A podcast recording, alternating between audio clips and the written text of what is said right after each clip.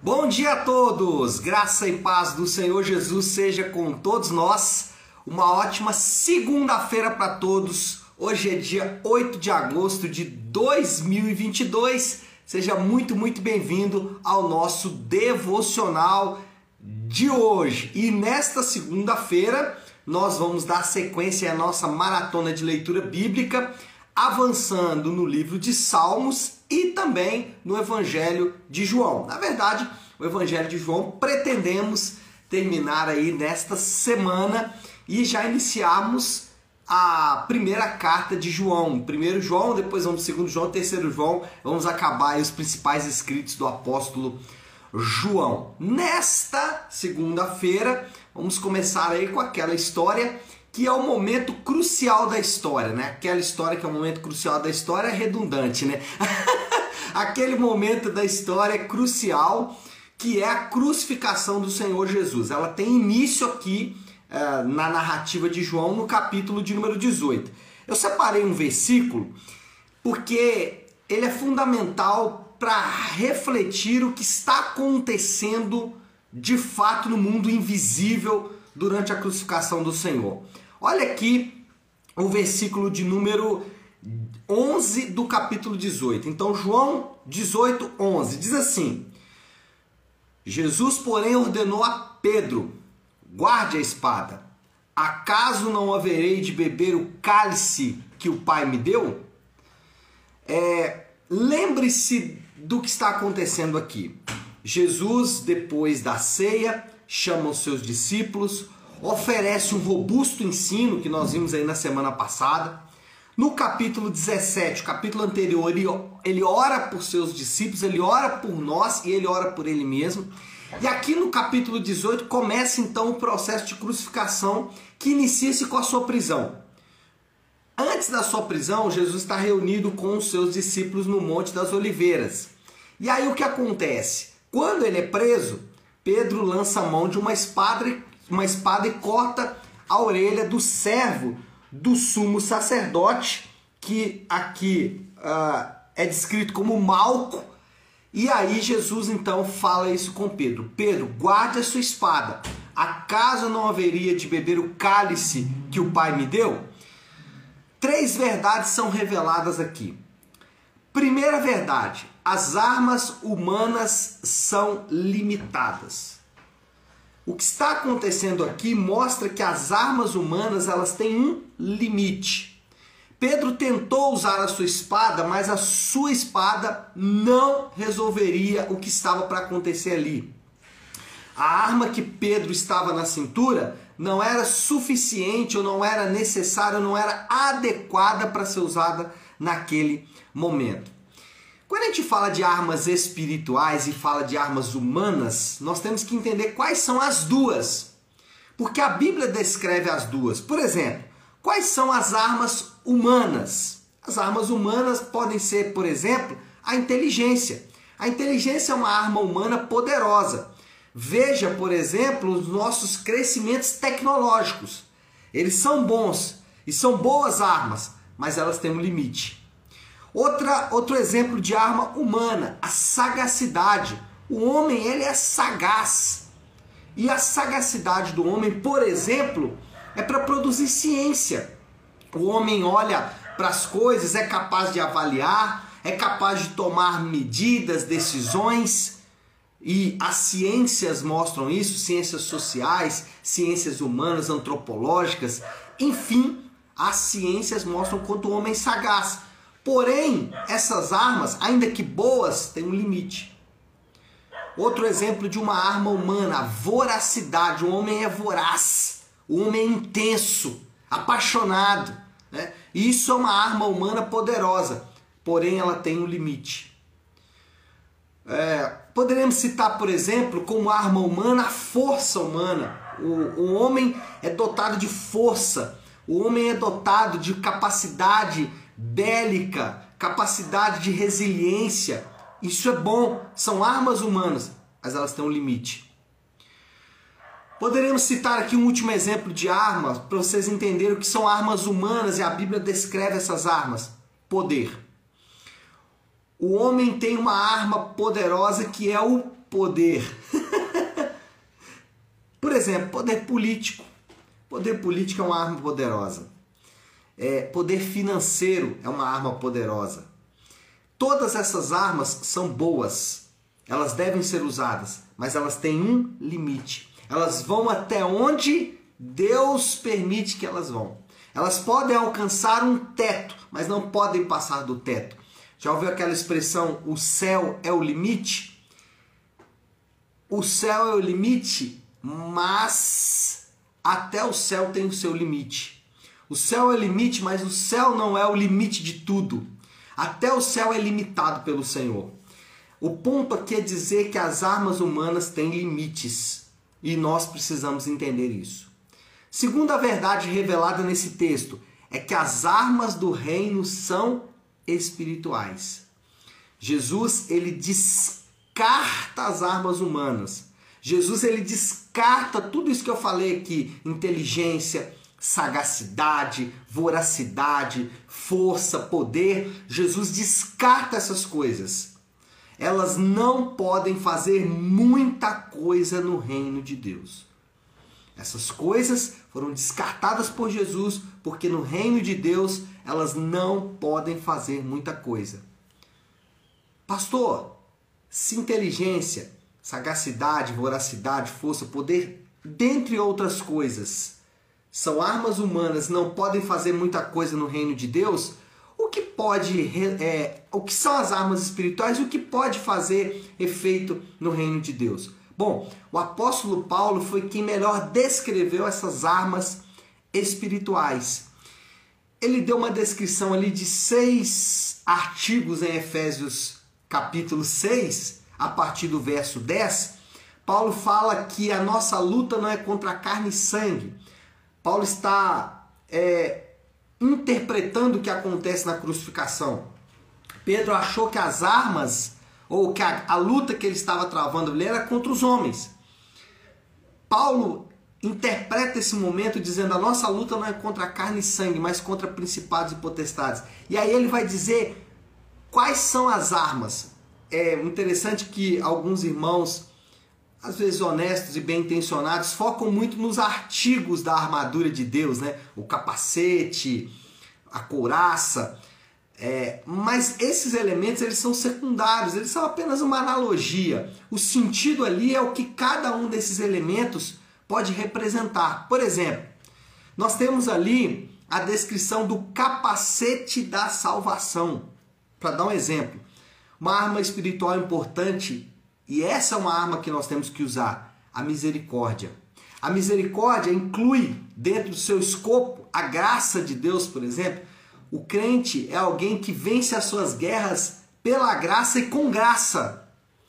O crente é alguém que vence as suas guerras com bondade. O crente é alguém que vence as suas guerras com amor. Isso são armas espirituais. A misericórdia é uma arma espiritual. Uma segunda arma espiritual que Paulo fala é a justiça. O crente vence as suas guerras por causa da justiça de Deus e debaixo da justiça de Deus. E aqui eu não estou falando justiça é, como se fosse capacidade de analisar o que é certo e errado, não.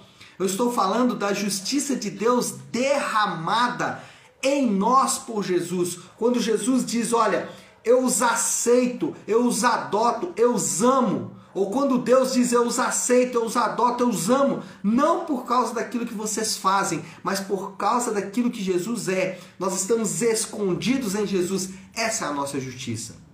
Outra arma espiritual é a santidade, é o cinto da verdade. A santidade é uma arma espiritual que nós temos que usar. O crente não pode abandonar a santidade em tempo algum. O crente não pode abandonar o fato de que ele é santo e está em processo de santificação.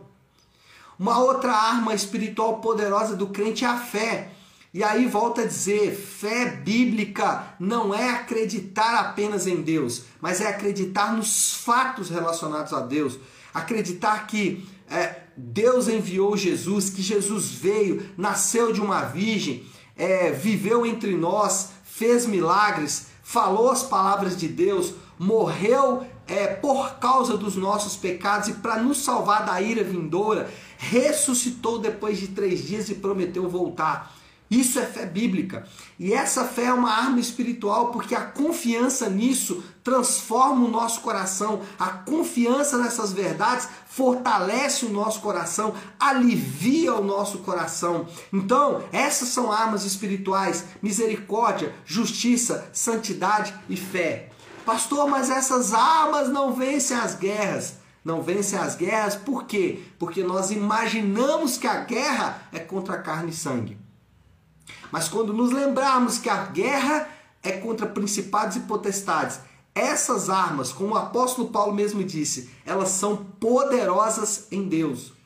Aí alguém pode dizer, pastor, mas o senhor não falou da oração, o senhor não falou do jejum, o senhor não falou da leitura da palavra, porque tudo isso está inserido dentro do contexto de uma vida devocional, de uma vida piedosa.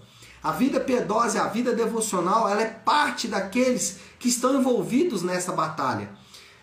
A pressuposição aqui, o pressuposto aqui é de que quem usa essas armas já está envolvido em oração. Não há como exercer misericórdia sem oração, não há como é, viver debaixo da justiça de Deus sem oração e assim por diante. Terceiro ponto importante aqui. Primeiro ponto, as armas humanas são limitadas. Segundo ponto, as armas espirituais são poderosas. Terceiro ponto, o filho está sob o comando do pai. E aqui nós aprendemos algo muito importante. Jesus está nas mãos do pai para cumprir todo o propósito de Deus.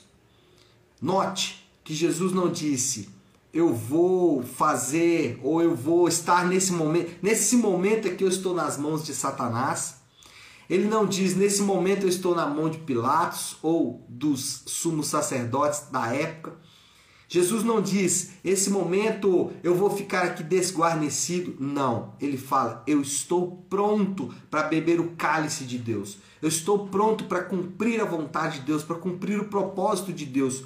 Tudo o que aconteceu com Jesus é, não só desde o dia em que ele nasceu, mas desde sempre, mas de maneira didática, para a gente pensar aqui no momento do Evangelho, tudo o que aconteceu com Jesus desde o seu nascimento até a sua ressurreição estão firmemente ligados ao propósito de Deus. Jesus, ele não saiu em nenhum momento de debaixo das asas de Deus. Alguém pode questionar dizendo: mas ele mesmo disse: Porque me abandonastes? Se você ler os, os salmos de hoje, você vai ver que o Salmo 22 começa exatamente com essa expressão de, de, de, de do salmista: Por que me abandonastes? É óbvio que Deus não abandonou Jesus, mas o cálice da ira estava sendo derramado sobre ele. O que, que nós aprendemos aqui? Que tudo que acontece, acontece porque Deus estabelece. Deus não perdeu o controle da humanidade. Não existe uma guerra cósmica entre bem e mal. Não existe um dualismo. Ora o mal está vencendo, ora o bem está vencendo. Não existe, ah, podemos perder algumas batalhas, mas venceremos a guerra. Não, não.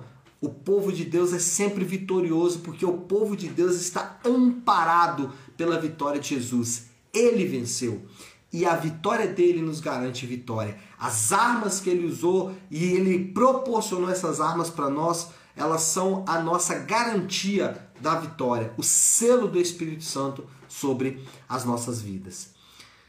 Bom, tudo acontece e acontece porque Deus estabeleceu.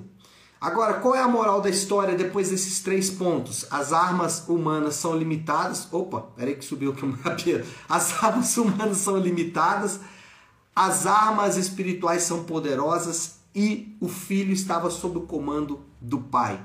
Moral da história: os crentes são chamados a usar as suas armas espirituais nessa batalha. As nossas armas espirituais não são armas subjetivas, não são é, muitas vezes discursos emocionais, não são muitas vezes discursos vazios. As nossas armas, elas são poderosas em Deus e estão descritas em Sua palavra. Diante disso, qual é o desafio do Léo desta segunda-feira? Qual é o desafio, a aplicação final aí para iniciarmos, iniciarmos bem essa semana? Troque as suas armas. Troque as suas armas. Deixe para trás armas que são limitadas, que elas têm o seu lugar de uso, como a inteligência ou a sagacidade, por exemplo. Elas são boas, devem ser usadas, mas elas têm um limite e aproprie-se das armas espirituais, misericórdia, justiça, santidade, fé. Essas são armas espirituais. Apodere-se delas. Descritas lá em Efésios capítulo 6. Apodere-se delas, porque elas sim são armas poderosas em Deus que nós usamos durante as nossas batalhas. Tá certo, meu povo? Vamos orar? Vamos colocar tudo isso aí diante de Deus, como eu gosto de fazer Toda segunda-feira gosto de iniciar a semana com a oração que o Senhor nos ensinou, com a oração do Pai Nosso. Então vamos juntos orar a oração do Pai Nosso. Se você puder, então, pare um instante que você está fazendo e vamos juntos buscar a Deus em oração. Pai nosso que estás nos céus, santificado seja o teu nome. Venha o teu reino, seja feita a tua vontade, assim na terra como no céu. Dá-nos hoje o nosso pão de cada dia. Perdoa as nossas dívidas, assim como perdoamos aos nossos devedores. E não nos deixes cair em tentação, mas livra-nos do mal, porque teu é o reino, o poder e a glória para sempre. Amém, amém e amém. Amém, meu povo? Bom, então é isso. Nós vamos ficando por aqui. É, quero só deixar um recado importante. Hoje na nossa igreja Nave nós temos o Nave Talk. O que é o Nave Talk? É um momento de nós conversarmos sobre a palavra que foi ministrada ontem. Então eu te espero às 20 horas na nossa igreja Nave para juntos conversarmos sobre a palavra de Deus, tá certo? Deus abençoe. Segunda-feira abençoada, semana abençoada para todos. Fiquem com Deus.